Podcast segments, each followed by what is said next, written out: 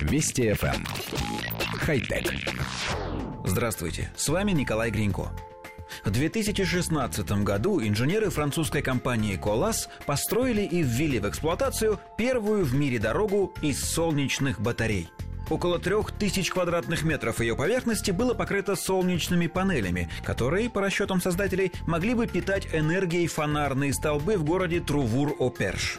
На строительство дороги было потрачено около 5 миллионов долларов, но оказалось, что дорога вырабатывает не так много энергии, как предполагалось, примерно в 4 раза меньше, и ее количество постоянно уменьшается. Причин этому много. Во-первых, выбранный регион является одним из самых пасмурных во Франции. В среднем здесь 44 солнечных дня в году. Во-вторых, стеклянные панели покрыли защитной смолой, которая не выдержала нагрузки, и панели потрескались. А в-третьих, со временем дорога покрылась грязью и листьями. В таких условиях солнечные панели практически бесполезны. Сегодня проект признан провальным, и скоро здесь будет проложена обычная асфальтированная дорога. Коллектив редакции нашей программы три года назад рассказывал об этом проекте.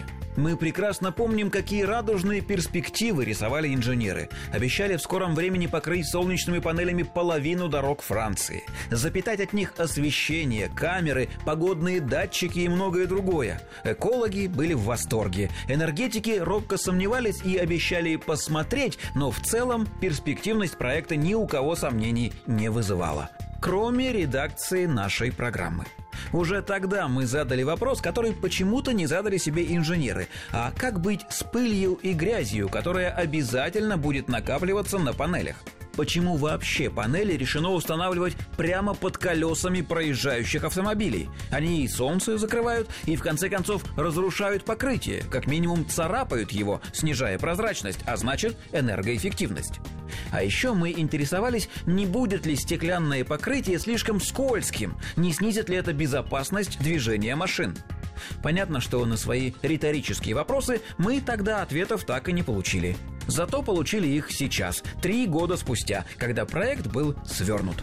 Нет, мы, конечно, не напрашиваемся в различные высокотехнологичные компании в качестве экспертов по здравому смыслу.